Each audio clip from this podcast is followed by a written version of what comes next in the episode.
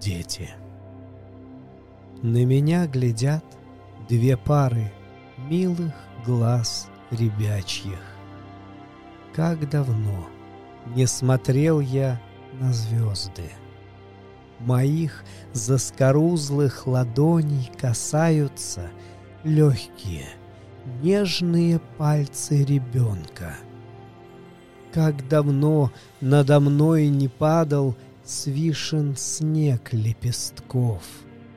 Вокруг весь день не смолкает щебет.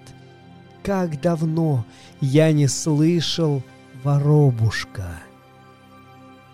Их звали Карлом и Баженой, и они ждали своей очереди в газовую камеру.